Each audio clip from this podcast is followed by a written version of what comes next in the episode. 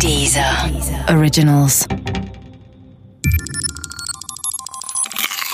Wissensnacks.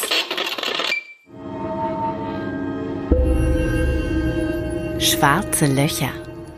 Ein schwarzes Loch ist wie ein Wasserstrudel in Raum und Zeit. Kommst du zu nah, fällst du hinein. Was dann passiert, musst du dir so vorstellen. Zuerst wirst du zum Spaghetti.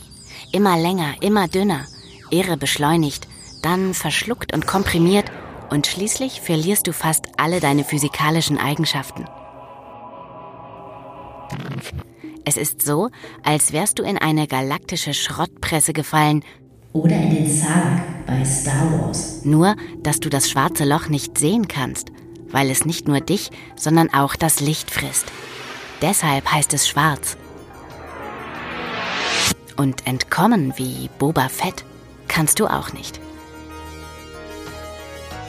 Spekuliert hat man schon 200 Jahre, dass es schwarze Löcher geben könnte.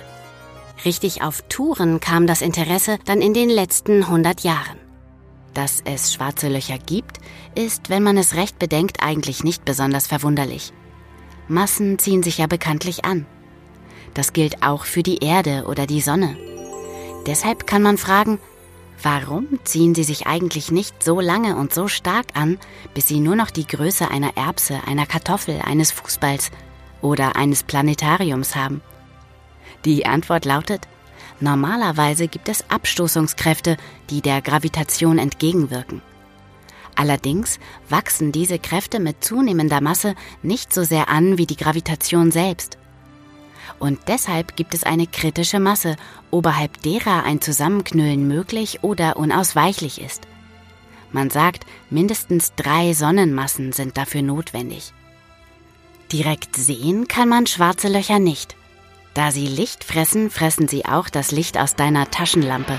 Wenn du aber knapp neben sie leuchtest, verbiegen sich die Lichtstrahlen, die dem schwarzen Fressmonster gerade noch entkommen konnten.